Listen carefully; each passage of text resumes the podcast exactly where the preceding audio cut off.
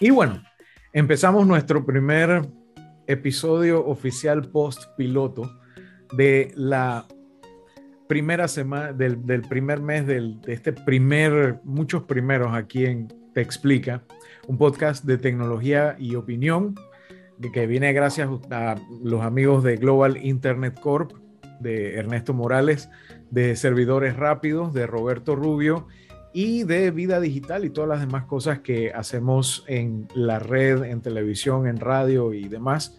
Y de, bueno, todas las consultorías que también pueden hacer con mi persona, gracias a todas las personas que nos siguen en redes sociales, a nuestros suscriptores en YouTube, que esperamos poder llegar a una buena cantidad próximamente para llegar a todos ustedes, a todas las personas que nos escuchan en anchor.fm, en la página web, en eh, Spotify y todas las distintas maneras de poder ver y escuchar este podcast que es para ustedes, donde profundizamos en temas importantes para nosotros eh, de tecnología y damos nuestra opinión, nuestros consejos, nuestra experiencia de vida, nuestras historias de guerra, intercambiamos cuentos de la cripta y toda una serie de cosas.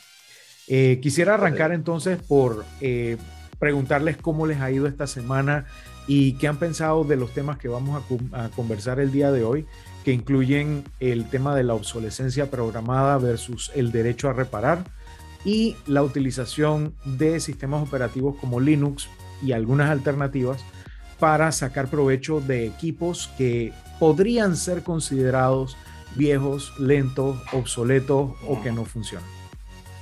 Bueno, esta semana excelente, Alex. Gracias por, coordinar todo esto nuevamente.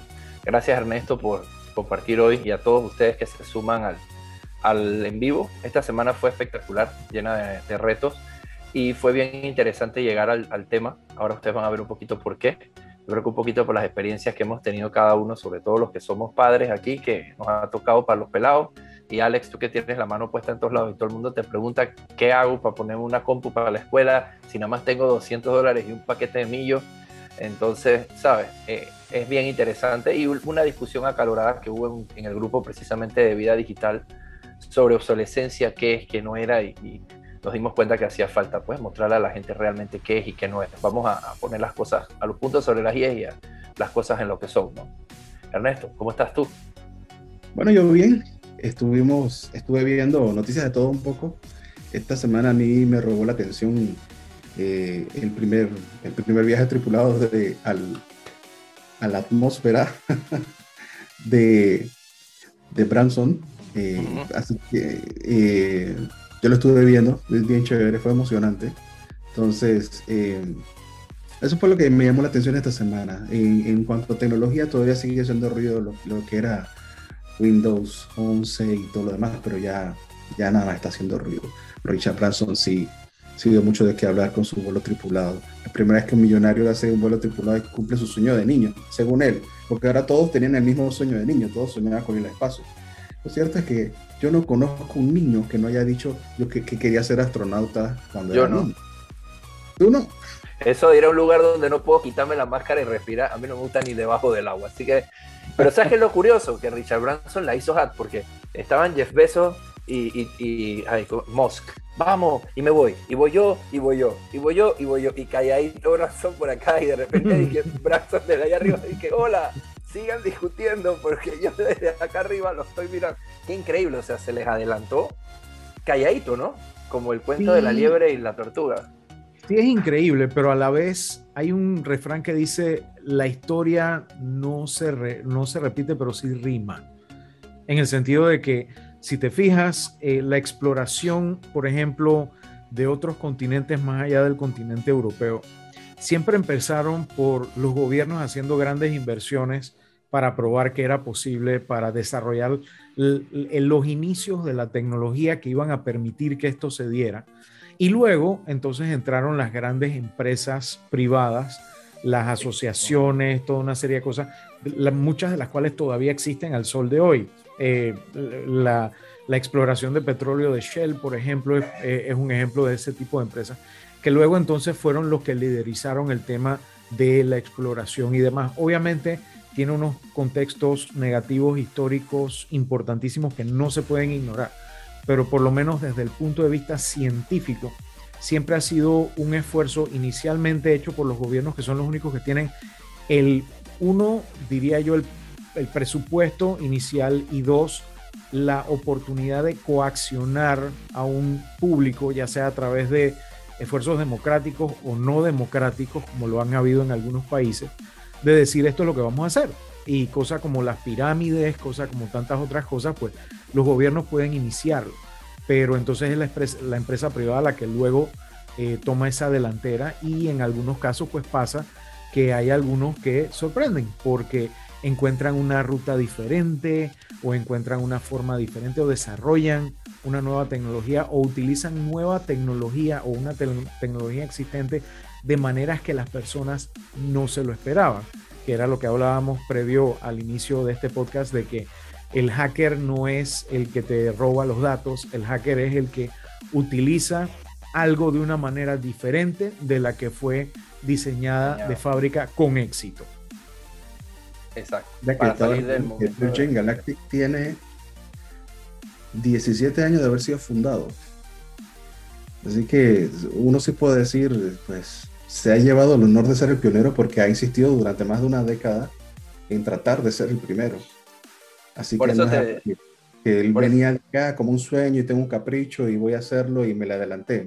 Ya venía... por, eso, por eso te decía, como el conejo y la tortuga, estos manes estaban hablando y haciendo bulla y venía Richard Branson atrás suavecito. Y sabes lo más curioso, antes de entrar en los temas que sí nos atañen, ¿no? Que si te pones a ver de dónde salió Richard Branson, de vender discos por correo y, puerta a puerta, y de repente el mismo man que empieza con un emprendimiento de ese tamaño cuando estaba pelado, hoy en día es el primer man que va al espacio. Entonces el mensaje que eso lanza a, todo el que es emprendedor, ¿sabes? 17 años le tomó y ni siquiera llegar al espacio llegar a lo que teóricamente es el espacio exterior, que es más de 80 kilómetros, bla, bla, bla. ¿Me explico? O sea, él no fue a la luna y vino. Él salió al espacio ahí, rozando ahí en el bordecito, una de las llantitas todavía iba cortando la atmósfera, ¿no? Pero lo hizo. las plantas de los pies en el mar que es el espacio. Exactamente, pero me explico, o sea, hace 17 años poco a poco y hace no sé cuántos años vendiendo discos. Entonces, ¿quién quita? Un emprendimiento que empezaste hoy, dentro de 35 años, te va a llevar a lugares donde tú no tienes idea y empezaste con un emprendimiento que se volvió el escalón de otro y de otro y de otro y de otro. ¿Me explico? Es interesante el contexto de, de, la travesía. O sea, desde que él se despertó en la mañana un día que voy a inventar esta vaina hasta que, hasta que llegó allá arriba, ¿no? Sí, no te sorprenda que dentro de 20 años Intergalactic Internet Corp o servidores rápidos.space estén también hospedando web server en la luna redes, redes, de baja latencia desde Marte. Exacto, exacto. ¿Cómo no? Pero sí es curioso, mira, yo tuve la oportunidad de entrevistar a Vinton Surf hace casi 10 años y uno de los temas que ya estaba en la palestra en aquel entonces era el tema del Internet interplanetario, ya que todas estas misiones empiezan a aumentar la latencia. O sea, si tú te quejas de que tienes lag en tu PlayStation ahora, deja que lo empieces a jugar desde órbita terrestre, ahí sí vas a tener problemas y peor si vas a ser en la Luna o en Marte. Claro. Bueno, vamos a entrar en tema, pues, para que no nos coma el, el, gusto. El tiempo como la vez pasada. No, y el gusto, porque se disfruta tener, tener estas conversaciones con ustedes y con todos los que nos están viendo, ¿no? Sabroso. Y eso que no hay alcohol ni cafeína de por medio, un poquito de agua así. Yo sí tengo café, que es hora de servirme café, de hecho. Debe ser el cuarto del día nada más, por eso te veo así como que te falta. El turno de la noche. y a ver, empezamos con obsolescencia, ¿cierto? Así es. Yo diría, yo diría, primero que todo, ¿cómo tú defines obsolescencia, Ernesto, por ejemplo, en tu caso? Mira, eh, la obsolescencia, cuando yo estuve leyendo acerca de qué se trataba la obsolescencia, vi unos, vi unos documentales eh, me, interesó mucho el tema porque, bueno, eso fue hace rato ya. No había, no había pensado en, el tema en sí, hasta que alguien mencionó, hace como 10 años, sí, pero es que esto, esto de la obsolescencia programada es lo que tiene todo esto así. Y estuve viendo que en realidad, eh, pues el término en sí y la práctica de la, obsolescencia planificada eh, viene desde hace 1930, eh, los 40, los 50, cuando ya se fue acuñando más el término. Y, y era una práctica, todavía se da hoy en día, de, de crear ciertos, o de, más bien de utilizar ciertos componentes y, o crearlos o manufacturarlos de una forma que tuvieran determinada, determinado periodo de vida y que durante ese periodo de vida pues, diera lo que iba a dar y que tuviese entonces que eh, la persona, el usuario, pues cambiar a, eh, a un modelo más reciente, un modelo mejor, un modelo nuevo eh, y poder mantener la economía andando. Esto tiene que ver con, con aquello de la recesión de la economía de los Estados Unidos, posguerra y todo lo demás. Donde para mover la economía inventaron, bueno, a alguien se le ocurrió precisamente esto, ¿no? Lo malo es que hoy en día se sigue practicando y eso ha traído distintos problemas y distintas consecuencias y mucha gente no lo ve de esa manera, otras personas sí lo ven de esa manera. Y lo malo es que ahorita hay, hay bandos en cada extremo de lo que es la obsolescencia programada. Aquellos que dicen, no, pero no hay obsolescencia sin innovación. Y aquellos que dicen, pero la obsolescencia trae eh, mucho desperdicio. Y yo lo veo, yo lo veo como que, yo lo veo en el medio. Sí trae mucho desperdicio, pero hay ciertas cosas que uno piensa que es obsolescencia programada y no lo es, y, es, es, parte de la innovación. A darte mi, mi, punto de vista, para mí la obsolescencia en lo, en lo personal, lo que hace obsoleto un objeto es cuando ya no puedo hacer aquello que yo quería hacer y lograr el resultado que quiero lograr. Ok, que va a haber una nueva versión que lo puedo hacer más rápido, a lo mejor de una manera más eficiente, ok, pero si a mí me funciona todavía me da el resultado y todavía la diferencia de lo que va a ser por mí la versión más nueva no me va a ser un cambio tan significativo para mí en lo personal, ese objeto, equipo, lo que sea, técnica, metodología, no es obsoleto. Eso es lo primero. Y lo otro, para sumar un poquito a lo que decía Ernesto, el tema de la obsolescencia programada también viene de la mano de un fenómeno de mercadeo muy importante que fue el momento en el que en el mercado dejó de haber clientes y empezó a haber consumidores. Ya las empresas no satisfacen una necesidad de un cliente. En general, tú creas una necesidad, creas una base de consumidores que consumen tu producto, no lo compran solamente para usarlo.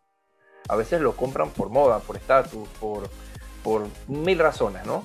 por probarlo, por curiosidad, por cultura. Nosotros los, los, geeks y los nerds, yo no sé ustedes, antes decía Ernesto que si alguien se insulta aquí porque le digan nerd, pero nosotros somos de tener 3, 4 computadoras por, probar y vemos una cosa y la queremos probar y compramos muchas cosas innecesarias realmente solo por probarlas, pues por vivir la experiencia de, saber qué es y poder hablar de ellas. Yo creo que el, el kick está en el momento en el que dejas de ser un cliente y te conviertes en un consumidor. O sea, si no analizas realmente este objeto o este equipo qué representa para mí o para qué lo quiero yo. Eh, y compras por, por, lo que dice todo el mundo o compras por usos que no le vas a dar. Compras una computadora que sirve para editar video cuando en tu vida has editado nada. Ni siquiera ves video, ¿verdad? De repente, el tema va ligado al uso. Hay gente consciente como nosotros, hay gente que no tiene conciencia de eso. Mira, también yo puedo decir que a veces hemos sido poco conscientes. Yo he comprado mi par de cosas pensando y que bueno, cuando tenga este dispositivo voy a poder hacer tal cosa y realmente lo tengo en la mano y me doy cuenta, espérate, no era esto lo que me estaba impidiendo hacer eso. Y yo creo que muchos tenemos la clásica caminadora usada de, de guindador de ropa que a veces nos pasa, ¿no? Eso nos pasa también con los equipos que tenemos, con muchas cosas. Yo creo que también, además de mucha conciencia, también hay un poquito de metaconciencia de que a veces nos damos cuenta que no siempre estamos tan conscientes como pensamos. y, el, talento. perdón, hay algo que me molesta mucho de, de, los productos que yo, yo veo que, que, definitivamente no tienen el tiempo de vida que deberían tener o no tienen el tiempo de vida que, solían tener, ¿no? No voy con, el, con, ese, con ese, esa, esa canción de, ay, en mis tiempos no hacían esto así, no. Pero, hey, un televisor de hace unas, unas décadas atrás. Duraba décadas. o sea, tú comprabas un televisor y tú duraba 10, 20 años, 15 años, 30 años, qué sé yo. Eh, pero estamos hablando de hace mucho tiempo atrás. Pero no nos vamos muy lejos. Las impresoras son un grave problema. Yo soy enemigo de imprimir. A mí no me gusta gastar ni tinta ni papel y yo, yo preferiría que no existieran las impresoras. Pero mira que, llega hasta el grado de, de, de, ser cara dura la gente que, que, fabrica las impresoras, no vamos a decir marcas. Que las impresoras te pueden costar 25 dólares. La misma impresora que hace 20 años te costaba 150 dólares. Y las tintas, o sea, reponer tu primer, tu primer cartucho vale más que, la impresora misma. Es, eso, es, eso es descarado, o sea, porque obviamente sabes que el negocio está en los consumibles y no necesariamente en la, en la impresora. Y, y, yo soy testigo de que hay gente que prefiere comprar una impresora nueva que comprarle las tintas a la impresora. Y, el desfile de impresoras o simplemente las heredan, las pasan o, o, las desechan o no las usan más nunca. Y eso genera un grave desperdicio y un grave problema ambiental. Todo eso se convierte en basura tecnológica.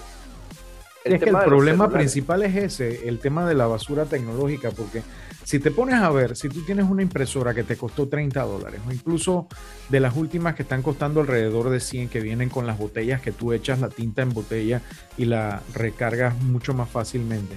Si te pones a ver el costo por página, no está tan mal, en el sentido de que yo recuerdo haber hecho los cálculos en los 90 del costo por página de imprimir algo en blanco y negro era casi de 25 centavos si era de inyección de tinta y de como 10, 15 centavos si era eh, toner, láser, etc. Y eso es en dólares y centavos de 1990 que sería un platal hoy en día.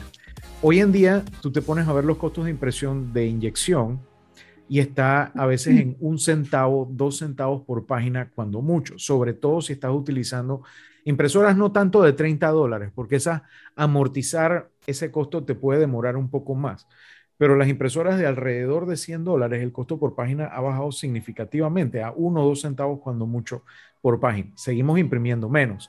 Yo, por ejemplo, tengo una impresora que yo creo que le he cambiado una sola vez los cartuchos de tinta en 5 años. Porque los cartuchos de tinta... Entonces no imprimes mucho. Eso está bien. imprimo poco y, y, de hecho a veces imprimo cada dos, tres meses alguna cosa simplemente para asegurarme de que no se sequen las, las tuberías de la tinta porque ya me ha pasado que por falta de uso he perdido el uso de una impresora porque se ha secado y ha quedado inservible, que ese es otro problema también. Sin embargo, yo creo que donde tenemos que tener mucho cuidado es que sí hay casos específicos de obsolescencia programada a propósito.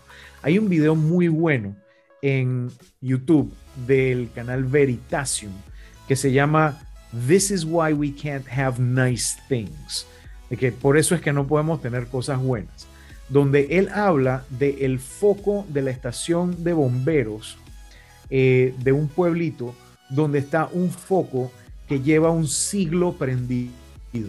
Un siglo. Obviamente es por varias razones. Primero, fue fabricado cuando todavía estaba en pañales la tecnología más allá de los focos incandescentes, pero la de los incandescentes estaba bastante bastante madura para ese momento. Y segundo, porque lo tienen corriendo a un voltaje mucho más bajo que los 110 que normalmente estamos acostumbrados. Y esta razón es porque los bomberos necesitaban un foco que estuviera bajito para que pudieran ver por dónde iban y no tropezarse, pero no demasiado brillante que cuando salieran a la calle, cuando estaba oscuro, no, pudieran ver. Exacto. Entonces es simplemente un foco bajito, bajito, listo para simplemente iluminar mientras ellos se ponen su ropa, su cosa. la vista. Exactamente. Entonces, ese foco.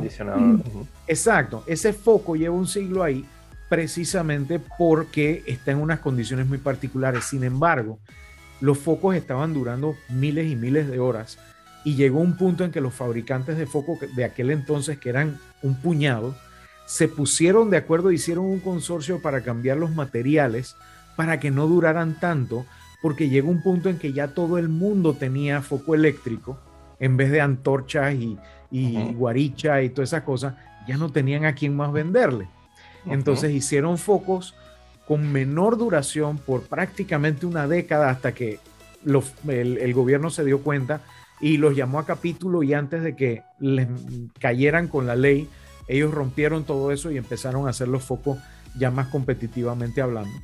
Pero es uno de los casos de los que se ha sabido y cierto es, hay mucha desconfianza en el público. Algunas veces esa desconfianza está, eh, está en, en, toda la razón de serlo porque se han dado los casos. Sin embargo, no todo lo que la gente piensa es obsolescencia programada.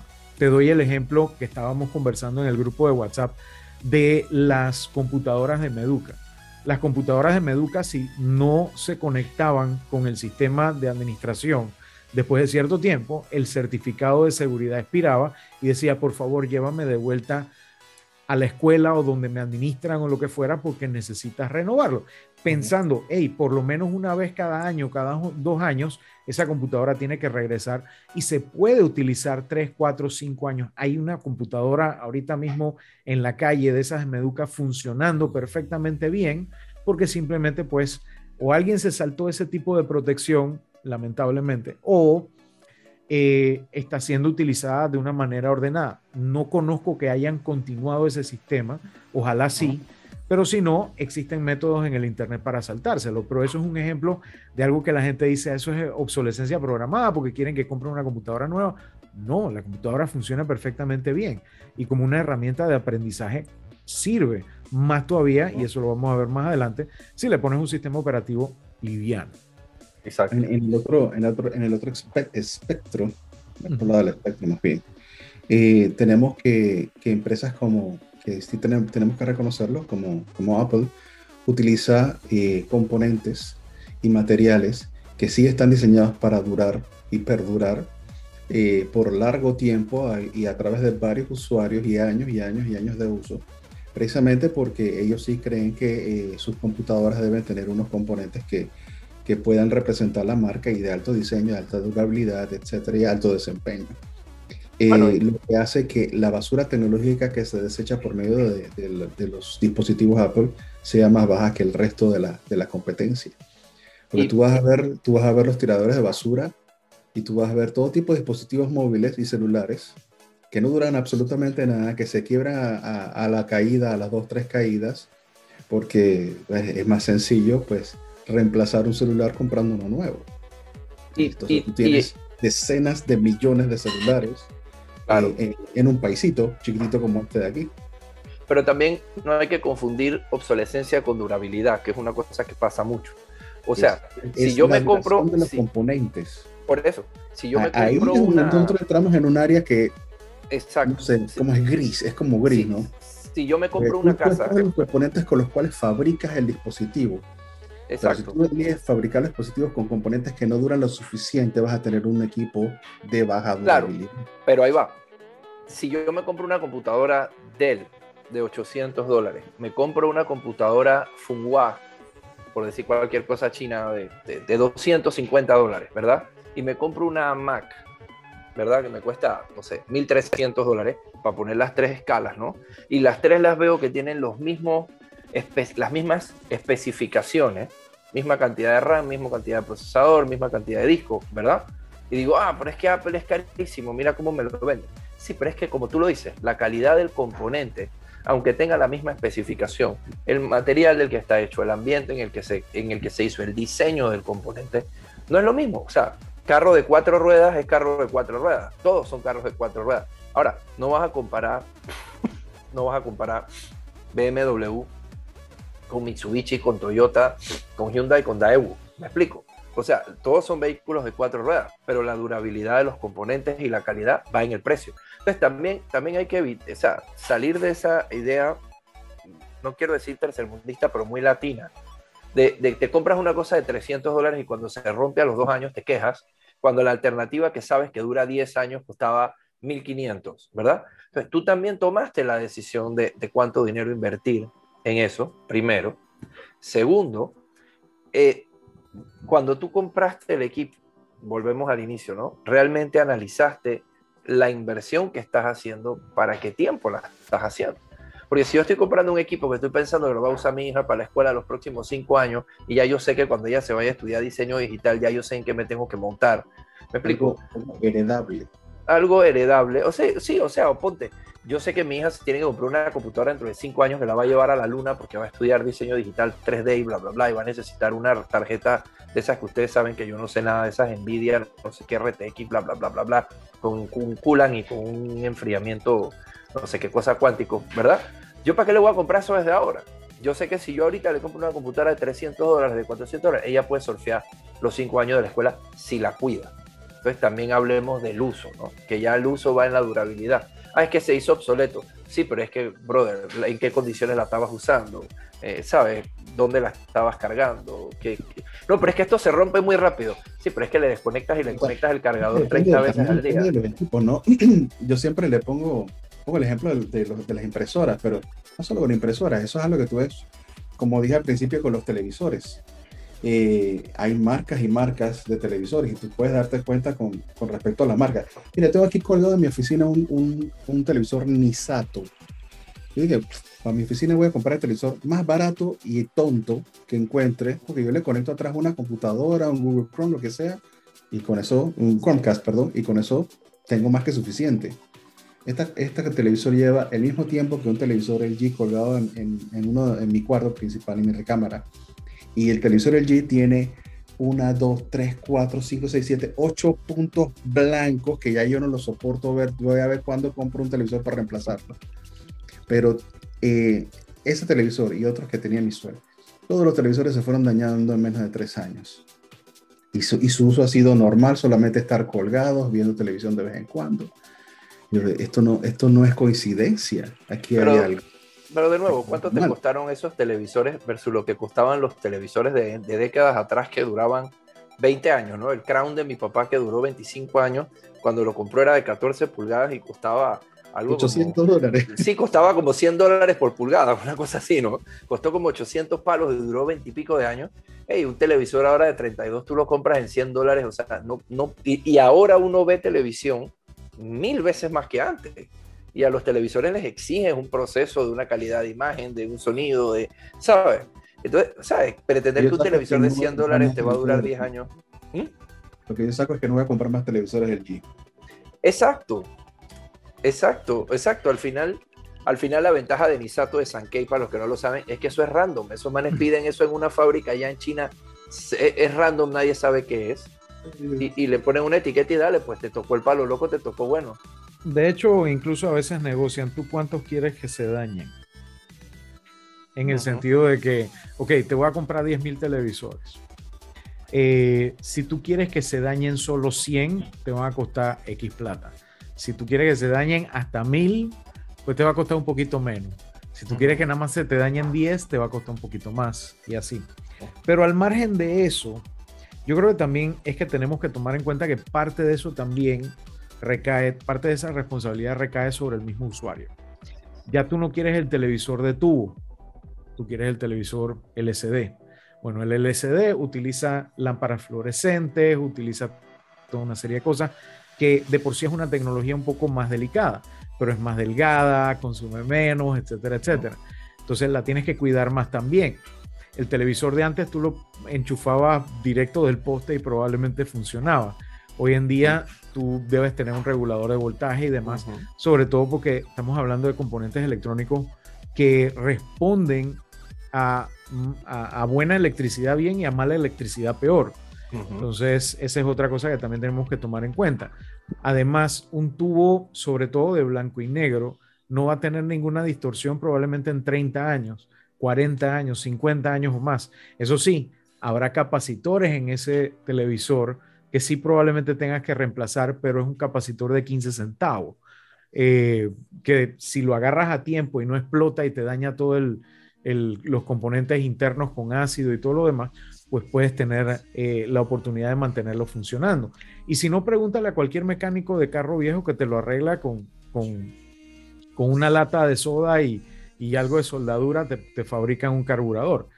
Eh, hoy en día se te daña la computadora del carro y hasta ahí que te quedaste. O sea, lo más que te sirve es tratar de apretarle tres botones a la vez para ver si se reinicia. Control al delete.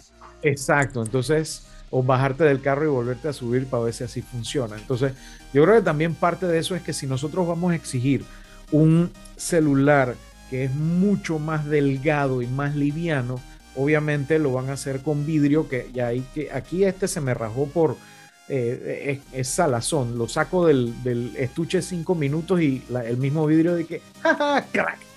Eh, yo por eso, por lo menos el, el, que uso más de diario, lo tengo en un estuche bastante grueso, precisamente por eso, porque el que venía con él, oye, gracias a la marca por incluir por lo menos algo, ah, es transparente, es liviano, etcétera, y lo protege algo más o menos.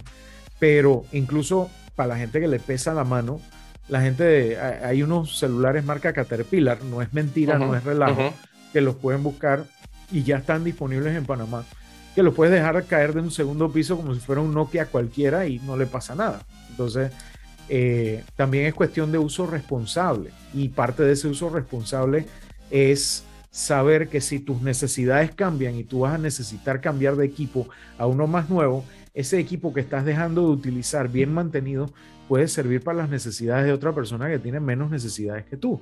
Cierto es, hay componentes como las baterías.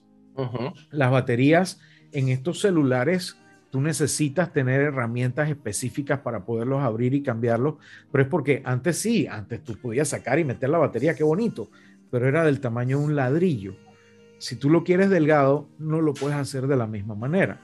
Hay algunos teléfonos que son modulares y te lo permiten pero son la excepción, porque la inmensa mayoría del mercado quiere por moda, practicidad, lo que tú quieras, algo más delgado. Entonces también nosotros como consumidores debemos tratar de preferir aquellas marcas que no hacen más difícil el proceso de conseguir esas piezas, de conseguir la información y de poder reparar las cosas para que no sean obsoletas, que es la contraparte del tema que estamos hablando hoy, que es el derecho a reparar. Incluso alguien que fue muy, muy eh, eh, vehemente en sus protestas al respecto ha sido el famoso Steve Wozniak, que ha hablado sobre el tema en incontables ocasiones, no desde ahora, sino desde hace muchísimo tiempo, precisamente porque la generación de él armó computadoras, no solo la de la Apple, sino la Altair, la Insight, todo ese pocotón de computadoras que labraron eh, por delante de todas las demás eh, todo el, mundo de computadoras personales que tenemos hoy. Y él ha sido siempre, eh, ¿cómo se llama? él ha apoyado siempre el derecho a las personas de conocer sus equipos.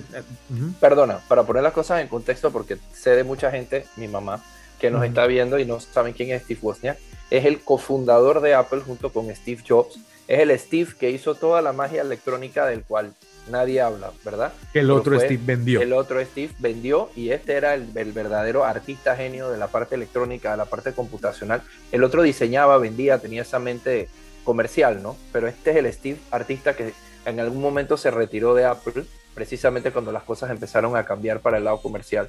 Y hoy en día es un gran filántropo y una de las cosas que hace es apoyar el ballet. Pero hablando en, hablando en arte, Steve Jobs era más pintor y este man era más escultor. Eh, este man te hacía las cosas y Steve Jobs te las pintaba bonito. Y era muy bueno en eso y tenía toda la creatividad y todo lo que tú quieras. Pero el, verdadero genio detrás del éxito de Apple siempre fue, por mucho tiempo, Steve, Wozniak.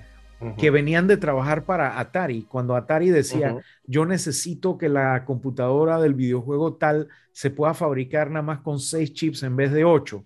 y este, este señor agarraba en un fin de semana y craneaba cómo hacer que esa eh, operación se pudiera hacer con seis chips en vez de ocho y era realmente un verdadero hacker porque hacía cosas que de otro modo no se hubieran podido hacer.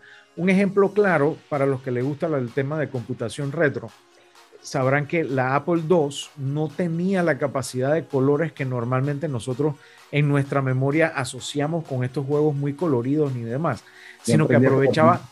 Con las Apple II eh, color ámbar Exacto. Bueno, qué curioso que tú agarrabas un Apple II y tú programabas colores y la Apple utilizaba un defecto en la forma en que se diseñó el estándar NTSC de televisión, porque si tiraba una raya así y una raya así, le salía un color, pero si corría la raya para acá, le salía otro color. Entonces la misma máquina no tenía la capacidad de tirar e, esa cantidad de colores, sino que simulaba más, cosa que si tú lo enchufas a un monitor, nada más se ven cuatro colores en vez de 16. Pero en un Porque televisor en un tele se un montón. sí se veía, exacto. Es precisamente por eh, ese tipo de trucos que hacía Steve Wozniak para poder permitir que una computadora con ese poder pudiera venderse por lo que en aquel entonces era un pocotón de plata para ti, para ti, para mí, pero por 300, 400, 500 dólares, tener 10, 20 veces el poder de la computación que tenías, por ejemplo, para lanzar el hombre a la luna, por decir algo. Entonces, e, eso era realmente un gran logro en su momento. Y él por eso, porque reconoce ese, ese esfuerzo, ese espíritu, siempre ha estado de parte de la gente que protesta no solo contra Apple, sino contra muchísimas otras empresas que o no te dan los esquemáticos de cómo están puestos los circuitos, de cómo no te dan instrucciones de cómo reparar. O sea, si tú ves, por ejemplo, los manuales de servicio de computadoras como, por ejemplo, la primera IBM PC, las Atari, las Apple, etcétera, etcétera, el manual de servicio tenía todo desde, ok, no prende, bien, prueba aquí.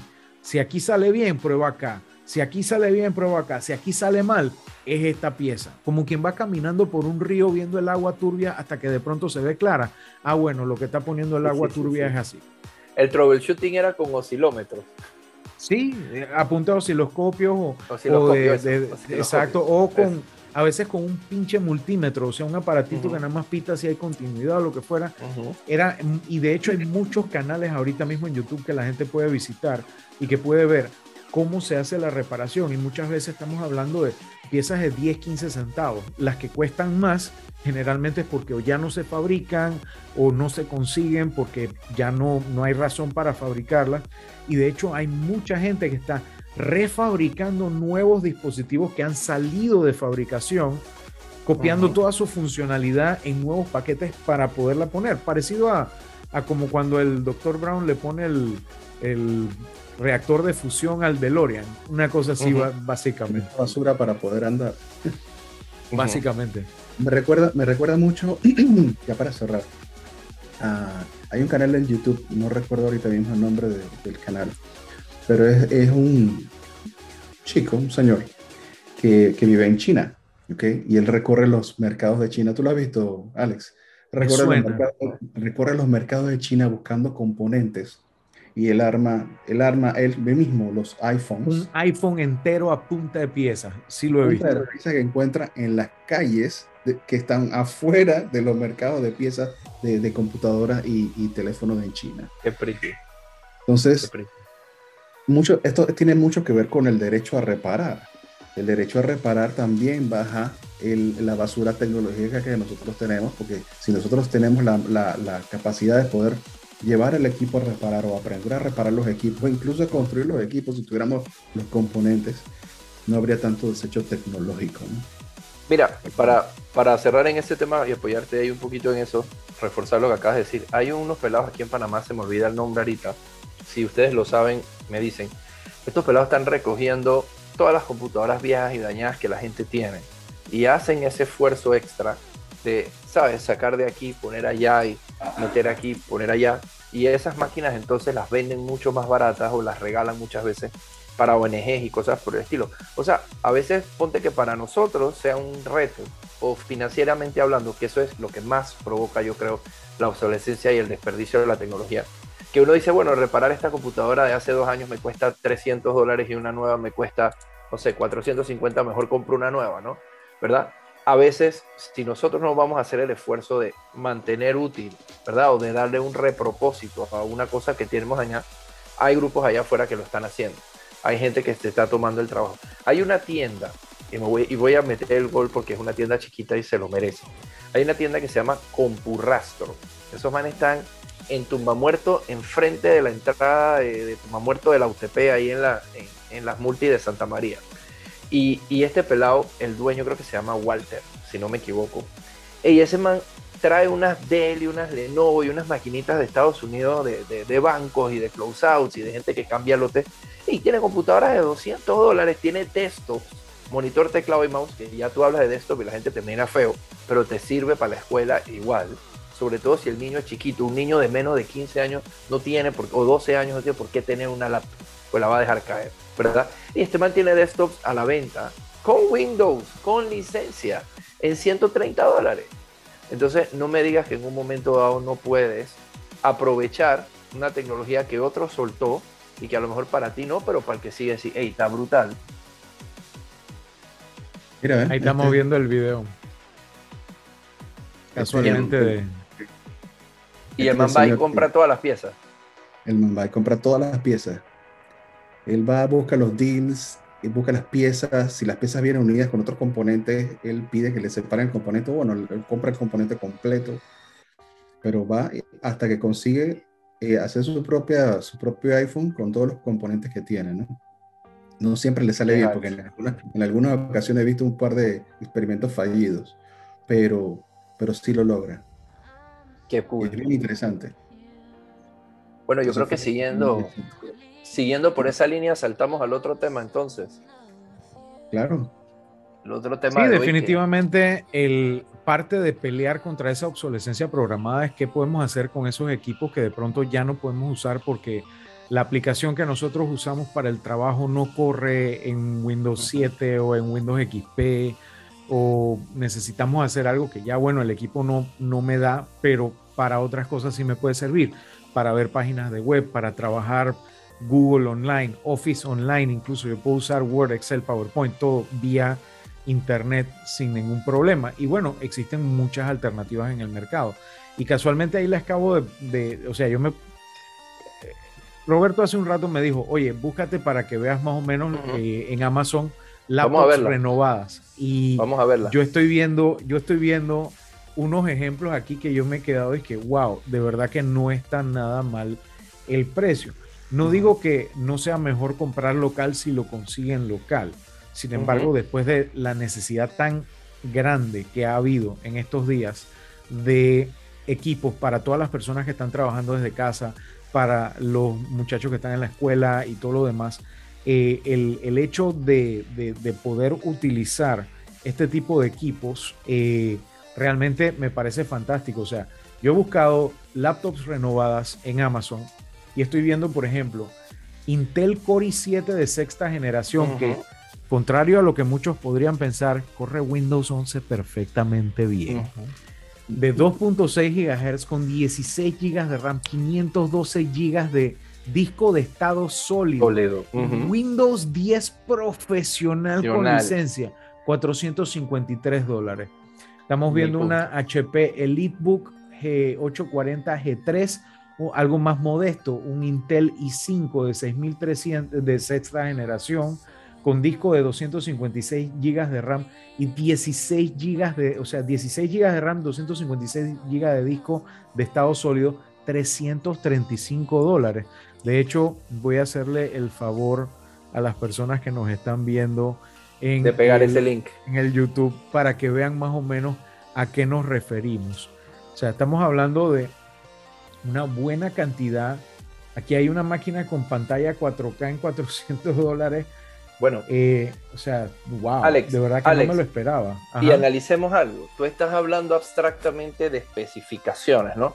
Tanto RAM, tanto disco y tanto. Yo quiero, yo quiero aprovechar aquí para, para tocar un punto importante. Cuando voy a comprar una computadora, lo último que yo tengo que mirar son las especificaciones. La tarea no empieza por mirar especificación versus precio. La tarea comienza por para qué la voy a usar la gente me dice, no, que voy a ponerle un disco de un tera en vez del disco de 256, porque el disco de un tera me la va a hacer más rápida. El disco no hace la máquina más rápida si es más grande o más chico. Hay sus excepciones y no nos vamos a poner a derivar en hierbas aromáticas, ¿no? Pero al final, ¿para qué tú quieres un disco de un tera para estar cargando toda tu data en un tera? Cuando podrías tener un disco de 256 con lo que necesitas, o hasta de 128, y tener un disco externo donde guardas esa información que necesitas conservar, pero que no la accedes todo el tiempo, ¿no? Entonces, es o si me permites, tanto Google Drive como Dropbox como OneDrive permiten que los archivos menos usados se mantengan en la nube y solo se bajen a tu máquina cuando los necesitas. Yo tengo un tera de OneDrive porque estoy suscrito al Office, pero en mi disco, eh, yo tengo un disco un tera de la laptop porque también pensaba en ese momento y que ah, cargo con todo en aquel tiempo, pero ya no lo necesito. Y me doy cuenta porque tengo ocupado 200 gigas de todo el Tera. Bueno, la semana pasada hablábamos de eso, ¿no? Yo trabajo full en mi computadora en muchas cosas importantes y tengo 8 gigas de RAM y 256 gigas de disco. Entonces, primero es dejar el tema de, que una computadora es buena porque tiene las especificaciones más altas, porque al final es absolutamente abstracto el tema de, de las especificaciones. Es como decir, un busito Hiace o una minivan Odyssey es mejor carro que un Hyundai i10. Hey, si nada más eso, si somos dos personas, el nivel de economía, el costo de los repuestos, la comodidad de parking, ¿verdad?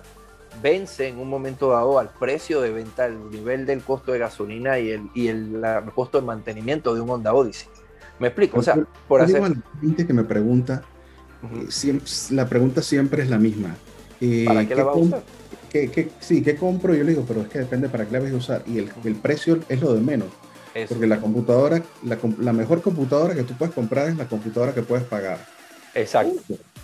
Exacto. si tú tienes 300 dólares, compras lo mejor por 300 dólares. Si tienes 1000 dólares, compras lo mejor que puedas por los 1000 dólares. Y además, no siempre la decisión tiene que ser comprar nuevo. Aquí hemos hablado de que tú tienes Max mías, ex mías, yo tengo, y yo tuve Lenovo ex tuya, que ahora es de Eduardo Snape, que por ahí no debe estar escuchando. Alex tiene Max ex mía y yo tengo ex Max de, de, Alex, ¿no?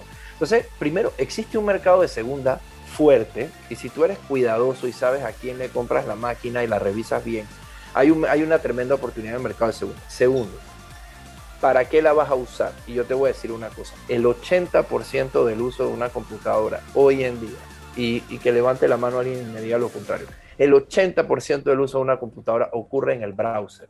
Le hace Chrome, le hace Firefox, porque ¿qué tú haces? Ves Netflix, ves YouTube, trabajas archivos de, cartas y hojas de cálculo y tipo presentaciones tipo PowerPoint, todo eso lo puedes hacer en Google Docs, lo puedes hacer en Office 365, lo puedes hacer incluso con OnlyOffice encima de Nextcloud, o sea, puedes hacer, puedes trabajar todo en la nube, sobre todo los pelados de escuela, ¿verdad? Zoom, Zoom lo puedes correr en el browser, no lo tienes que instalar, lo pones como una extensión.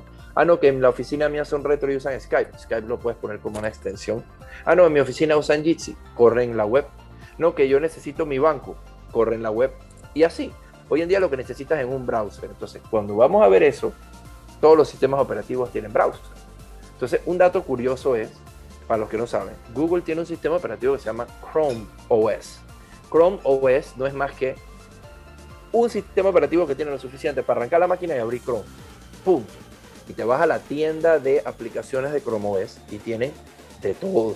Entonces, las Chromebook Curiosamente, el mercado Linux de desktops y laptops si acaso llega al 2%. Sin embargo, en el sistema de educación pública de los Estados Unidos, en los lugares que estudié, en los distritos escolares que estudié, las Chromebook ocupan el 60% del mercado de computadoras. ¿Por qué? Porque una Chromebook nueva te cuesta 120 dólares. ¿Me explico? Y puedes comprarlas de segunda. Yo compré dos para mis hijas cuando empezaron a tener computadoras hace un par de años ya propias. Ya no era de que te presto una vieja, ya dije, te voy a comprar tu compu. Les compré unas Chromebook en Amazon de 70 dólares. Entonces veían YouTube, usaban su Google Docs, jugaban su, Minecraft online y, un par de cosas, ¿no? 70 dólares una computadora, más, más te cuesta que una calculadora científica nueva. Primero, ¿no? Entonces, al final eh, vino la etapa de ya de trabajar profesionalmente. Ok, yo tenía una Mac full explotada que ahora la tiene Ernesto.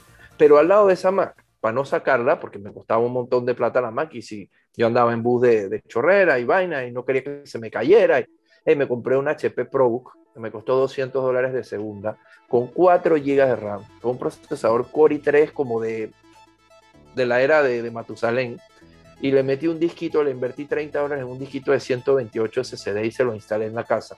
Me gasté 230 dólares. Esa computadora, yo podía hacer el 80% de mi trabajo productivo que hacía en una Mac de 3 mil dólares. La hacía en esa computadora 230. ¿Por qué? Porque mi trabajo ocurre del lado de los servidores. Yo me conecto al servidor y ejecuto allá. Yo nada más necesito una ventana que me conecte. Mi hermano, le regalé una laptop, bueno, le vendí una laptop HP ProBook, que era mi otra laptop después, otra ProBook más grande. Mi hermano la agarró y me dijo, bueno, pero eso tiene un Linux, hay un Fedora, no sé qué, y OpenOffice, y eso yo no lo conozco. Y yo le decía, un día yo voy a ir a tu casa y te lo voy a poner con Windows. Nunca lo puse. Mi hermano es periodista, mi hermano no es técnico y mi hermano no le quiere quitar el Linux a su compu. ¿Por qué? Porque esa compu, que tiene menos recursos, con Linux vuela. La experiencia de escritorio de Fedora es prácticamente igual a usar un Windows o usar un Mac.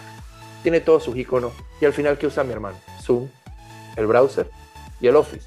Y el LibreOffice hoy en día no es perfecto, no es perfecto. Pero digamos que es 70% compatible, sobre todo si inicias tus propios documentos. Eso si quieren usar LibreOffice, porque hay otros paquetes de Linux. De ah, Star Office y un montón. WS, WS Office es espectacular. O incluso puedes usar el mismo Office de Microsoft online, online. simplemente poniendo portal.office.com, entras en tu cuenta de Hotmail o de Outlook.com y lo puedes usar normal. Exacto. Y trabaja perfectamente bien. Docs de Google también. Exacto. ¿Y cuál es la ventaja? No solo reaprovechas Elementary OS es espectacular, no solo reaprovechas un equipo o le sacas el jugo más a un equipo más pequeño, sino que para Linux, igual que para Mac, no hay virus y malwares conocidos, al menos no son para nada comunes. Entonces, no parece, no parece salido de una Mac. Sí, sí, sí. Hasta el, hasta el hardware que le pusieron abajo. Tal cual. Y el fondo blanco es, es una por cero dólares. O sea, ellos te venden el, el, paquete, pero tú puedes descargarlo. Es como una contribución, ¿no? Pero tú puedes descargarlo por cero dólares. y, y, lo, y, lo, y lo curioso es que tienes el mismo nivel de productividad. Incluso a mi hija le, le, puse una MacBook Air vieja de 4 GB con 128 y tal, que ya no me corría las últimas versiones de macOS, entonces estaba limitada. ¿Qué hicimos? Le pusimos Fedora y el Linux que hizo poner esa máquina a volar y mi hija para qué la tenía que usar? Para el browser, para la escuela. ¿Por qué tengo que ir a gastar un dinero? También hay también hay distintos, distintos sistemas operativos que están enfocados a distintos tipos de usuarios. Exactamente. Ya puse a bajar Elementary OS para probarlo porque de verdad que se ve interesante. Elementary OS está destinado para usuarios que necesitan o, les, o, vienen de la migración de Windows, o sea, quieren migrar de Windows a un sistema operativo abierto o tienen la curiosidad de, de, de utilizar un sistema operativo, pero, pero necesitan que se parezca a Windows.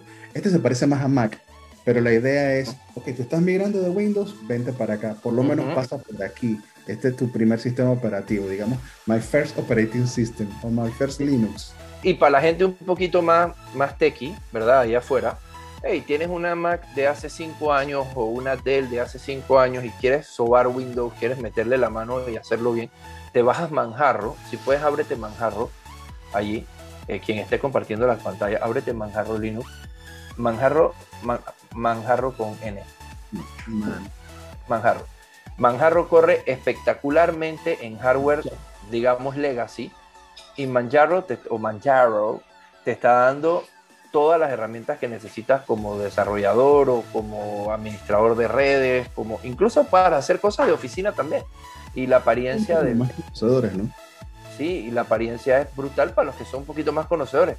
Hey, y, te está, y si no quieres regresar a Windows, ¿sabes? O tienes una máquina que ya dio todo lo que tenía que dar con Windows, le sacas el Windows, le pones un Linux y le sacas cinco años más a la máquina.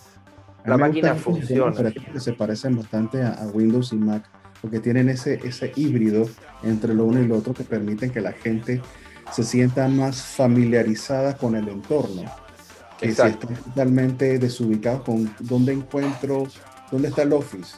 Entonces, sí, ahí está, está todo, de hecho, en el sistema operativo, ¿no?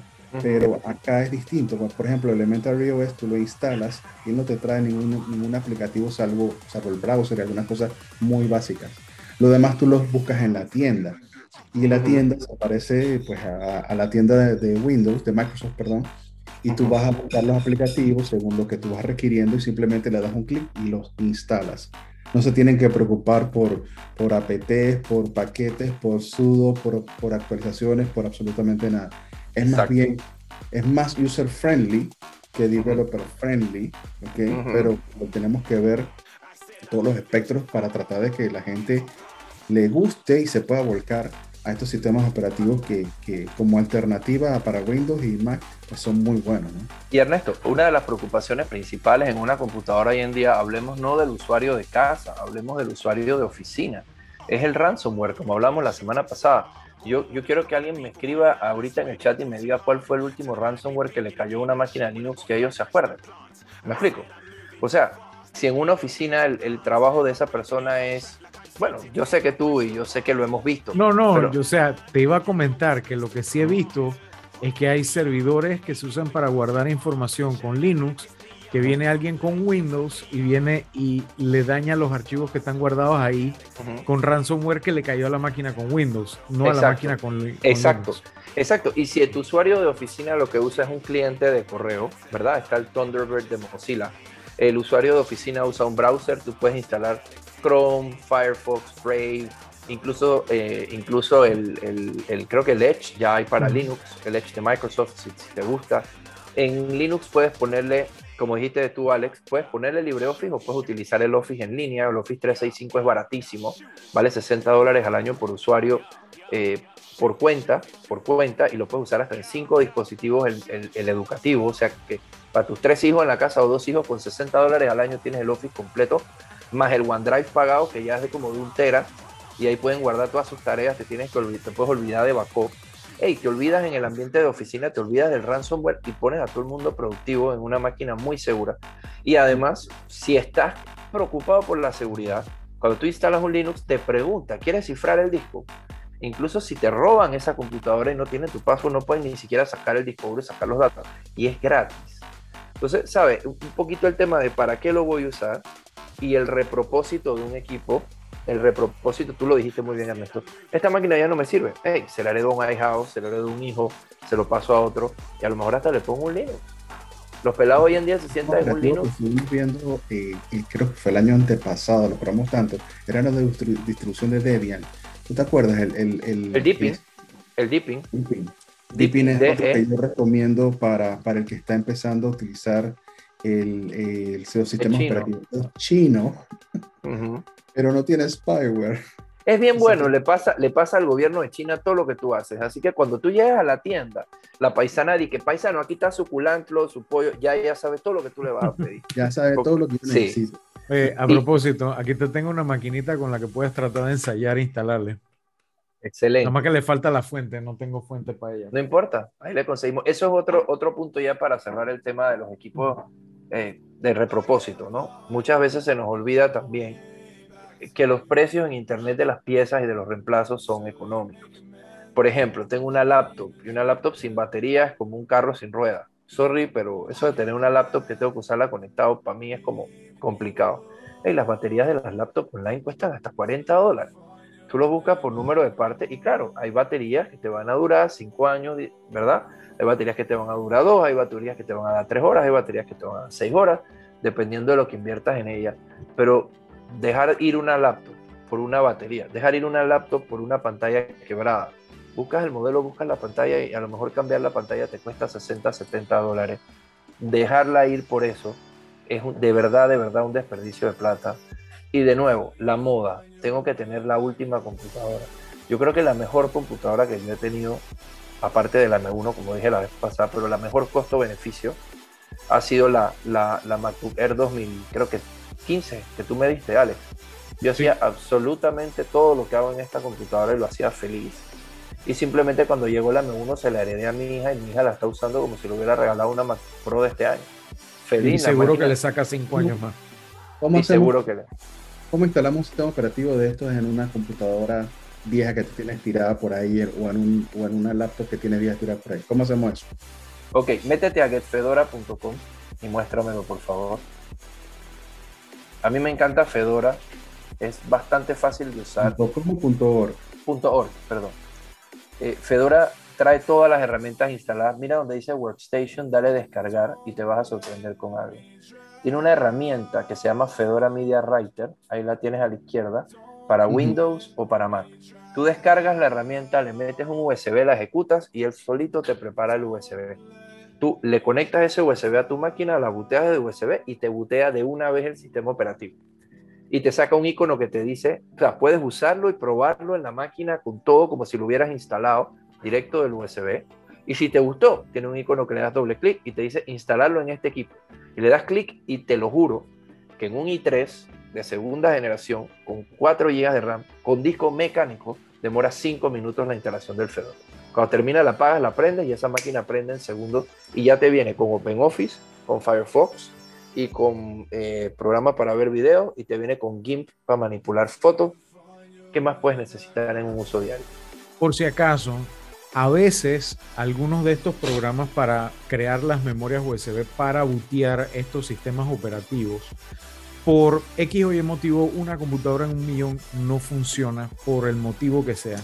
Hay dos utilitarios que a mí me han servido muchísimo. En Windows, uno de ellos se llama Rufus. Ahí pegué en el chat eh, para que si eh, Ernesto lo pueda abrir la página para que la gente lo vea.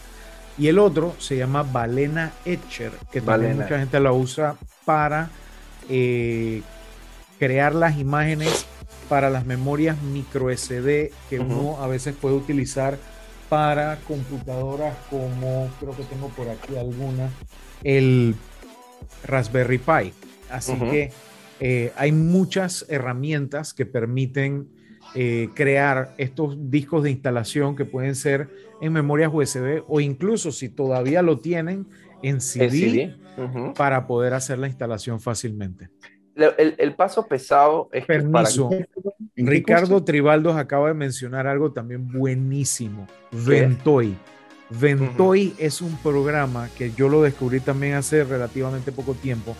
Tú agarras, tú creas con Ventoy, eh, ajá, creas un USB y tú le avientas los ISOs que tú quieras y él te crea un menú y te dice arranca de cuál quieres. Ah, Así que tú agarras, por ejemplo, un disco duro de 60 gigas, de 100 gigas que tienes tirado por ahí del laptop, lo metes en una cajita, lo vuelves externo, algo así como de este porte, y le metes todos los ISOs y todos los archivos de Linux y los Windows viejos, y le puedes meter todo lo que tú quieras, y tienes algo de donde arrancar lo que te dé la gana. Y si te pesa un disco de esto, agarras un USB de ciento y pico gigas, 200 y pico gigas, una memoria CD y tienes todos los sistemas operativos. Y haces tu, hace tu vacuna, tu vacuna AstraZeneca de sistema operativo. No, AstraZeneca con Pfizer, con Moderna y con, con hasta Soberana metida ahí. Qué locura. No, eh, de verdad, de verdad yo he tenido la experiencia personal con mis hijas que tienen 12 y 15, ¿verdad? Y mi hermano que es un profesional eh, cero tecnológico, ¿verdad? Periodista de los viejos tiempos de, de libreta. Y mi esposa, que también ha tocado eh, Fedora, le ha tocado usarlo, que tampoco es, digamos, súper tecnológica, y la experiencia ha sido tan favorable que no quieren regresar a otro sistema operativo, porque es estable, porque es rápido, porque no han vuelto a ver una pantalla azul, porque no se les ha vuelto a colgar la máquina, y porque, de nuevo, estamos hablando que estas computadoras son computadoras de 200, 300 dólares. Me parece inaudito cuando veo un estudiante de, de ingeniería de sistemas, sobre todo el área de desarrollo de software, que los veo poner a los papás a hacer el esfuerzo de gastar 800 y 900 dólares en una computadora para escribir código cuando el código no es más que texto, ¿cierto? Entonces, eh, Yo he visto gente que le pide laptop con RTX 2060 a los papás que porque la necesitan para el Zoom. de la escuela, sí, sí, sí, sí. Yo creo que ábrete, ábrete nada más a, a, a compláceme Ernesto y ábrete el website de Compurrastro, por favor, que le voy a hacer la publicidad a estos manes.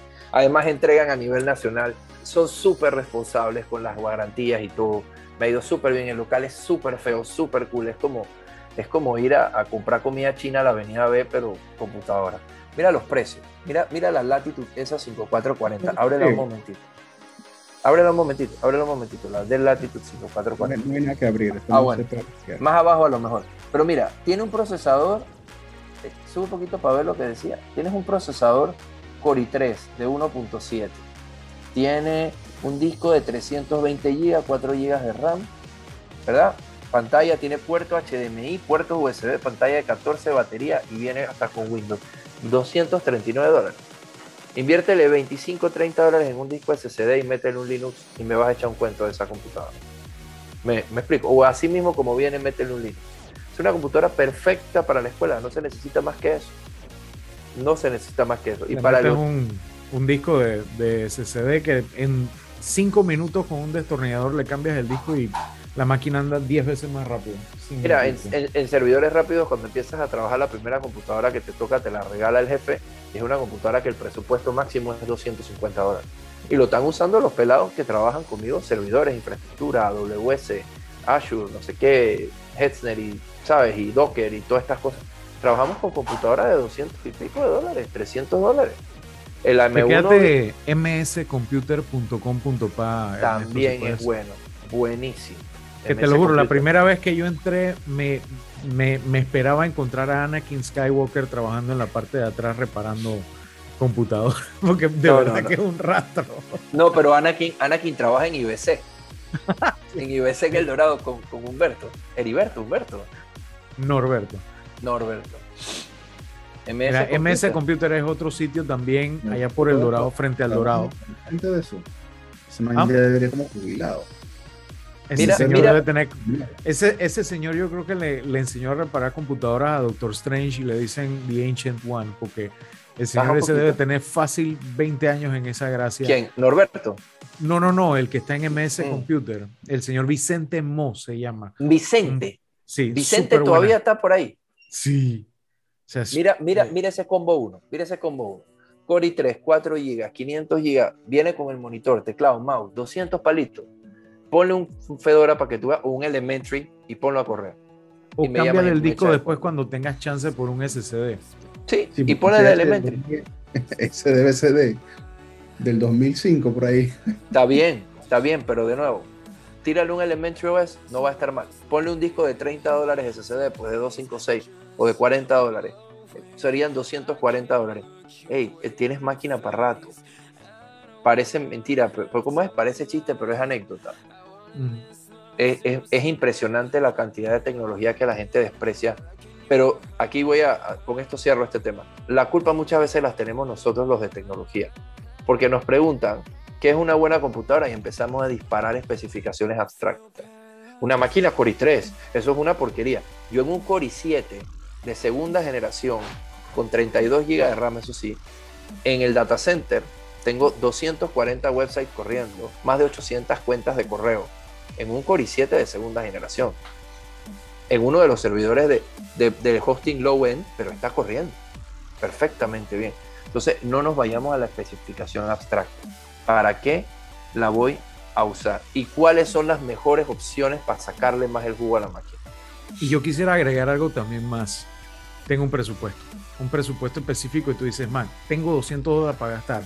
Bueno, voy a tratar de conseguir un equipo que cumpla las necesidades que yo tengo, por lo menos mínimas, y no gasto más de eso, porque es muy fácil decir, bueno, voy a gastarme los 200 del presupuesto y después voy a ponerle eh, el disco de estado sólido y, y, el estuche y le voy a comprar la no sé qué y cuando vienes a ver sacas, empiezas a gastar mucha más plata. Trata de tener un presupuesto y de apegarte a él lo más posible y de tener cuidado, pues cuando vas a comprar, busca un lugar que tenga buenas referencias. Aquí hay cualquier cantidad de lugares que han aparecido de la noche a la mañana y por ahí mismo desaparece. Por un Uno que se llama que Rantan Laptop, yo vi esa vaina ahí. Dice Rantan Laptop, que a mí no me suena a Costa del Este, y dice que el local es en Costa del Este. Entonces yo me quedé, dije, aguanta, espérate. Una cosa en Costa del Este que se llama Rantan Laptop. No se llama disque, disque Laptop Galore, porque está en Costa del Este. ¿Sabes? Eso iba a decir, vas a comprar de segunda, Compurrastro, MS Computer, ¿verdad? Son lugares que te ofrecen lo que dice la ley, una garantía de tres meses en piezas y mano de obra de un producto de segunda la compraste por Encuentra 24, la compraste por, por eBay, bueno, tiras una moneda al aire y confías, ¿no? Busca, busca los, los datos de, de, cómo es la reputación del vendedor, ¿no? O pregúntale. Yo voy a agregar, tengamos cuidado cuando vamos a. Exacto, porque es que hay muchas cuentas ahorita mismo que están o recién creadas con followers comprados, o lo que es peor, son cuentas robadas de gente famosa del patio que le borran toda la foto, le suben un poco de gente que agarrando un equipo en la mano, que gracias fulano por el equipo, no sé qué, ni siquiera son de aquí, son gente de Ecuador y de otros países. Y entonces este, engañan mucho a la gente. Hay cualquier cantidad de denuncias ahorita mismo. Eh, sobre eso. Entonces tengamos muchísimo cuidado en ese sentido también. Busquemos gente con buena reputación y, si es posible, consultemos a nuestros parientes, nuestros amigos, nuestros familiares. Oye, ¿cómo te fue con fulano? Y así además también premiamos a esos locales que están en Panamá, que dan buen servicio, que dan buen respaldo. Y quiero añadir también en temas de baterías, eh, un saludo al muy apreciado Román en Vía España, en, en Electrónica Caribe, él casi siempre tiene baterías para todo, pero eso sí, lleva el equipo porque él es muy, muy picky. Él te dice, mira, si tú no me enseñas la laptop y luego lo probamos aquí, yo prefiero no vendértelo. porque él no quiere tampoco que te lleves algo que no te vaya a servir. Así que lleva al equipo y allá te asesoran, mira, esta es la batería que te sirve, o te dicen que no. A, a, mí hasta ahora no me han dicho que no a ningún equipo que les he llevado. Y les he llevado vainas raras, pero allá siempre tienen baterías para eso. Román, Román es un tipo de tan buena calidad que él tiene como 30 años de estar ahí y tú lo ves y se ve igualito. Sí. Él mismo es de tan buena calidad que el man no envejece. Y como dices tú, tiene de todo. No hay una excusa, o sea, no, no hay a, los que van a, hacer, a los que van a hacer las instalaciones de, de su Linux por primera vez, no le tengan miedo al, al proceso de setup. Eh, no es tan amigable como, lo, como el proceso de, de Windows hoy en día, ¿ok? Que, que, es mucho más sencillo, pero es un proceso básicamente pues, fácil de seguir con las instrucciones que hay en la pantalla, ¿ok?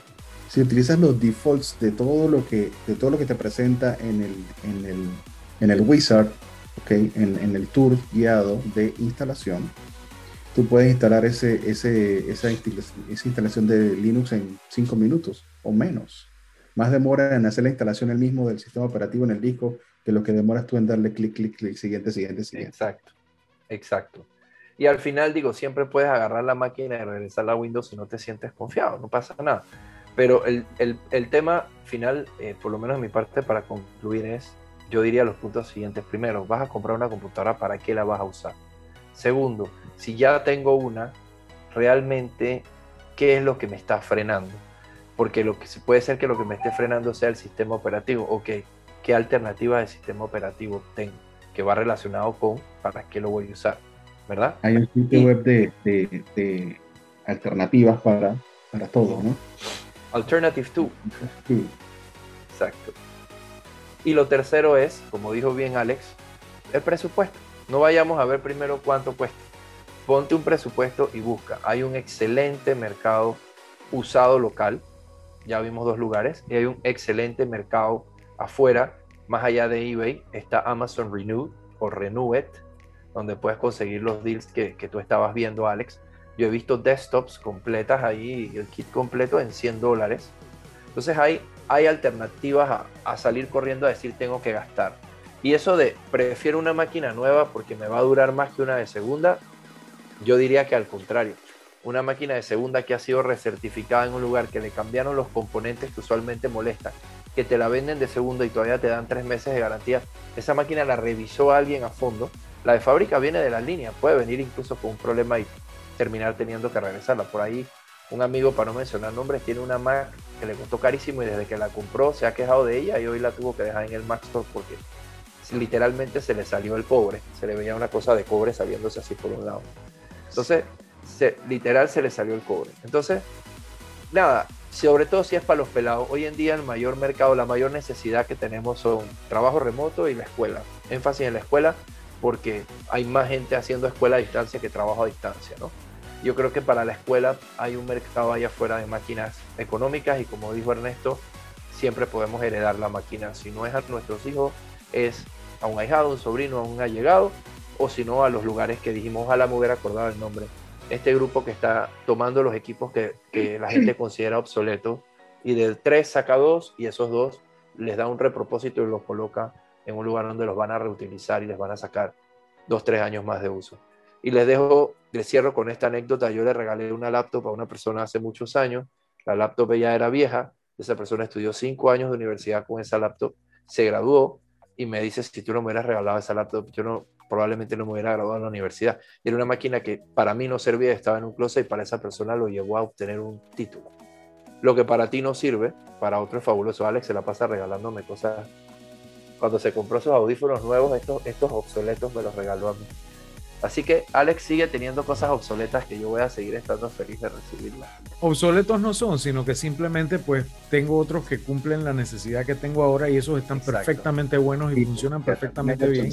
Por moda. Y no los tengo a mano, pero la verdad, la verdad, la realidad de la vida, por lo cual Alex me regaló esos audífonos es porque él que no quería que yo saliera en Te Explica con no podíamos bajar el estándar de Alex y de Ernesto para que yo saliera con esos No, tú puedes seguir usando esos otros cuando estás oyendo tu radio de seguridad, cuando tu, radio chiquito AM cuando estás de seguridad en la cantina de al frente. Entonces, viendo, oyendo los huevos de, de Estoy oyendo los huevos de Coclé. ahí sentada en el portal con los perros. bueno, yo creo que... Nosotros terminamos los temas del día de hoy, ¿no? De la noche de hoy. Así es. Y no sin antes también darle gracias a todas las personas que todavía están con nosotros eh, y que son más que la vez pasada. Eso me da algo de esperanza.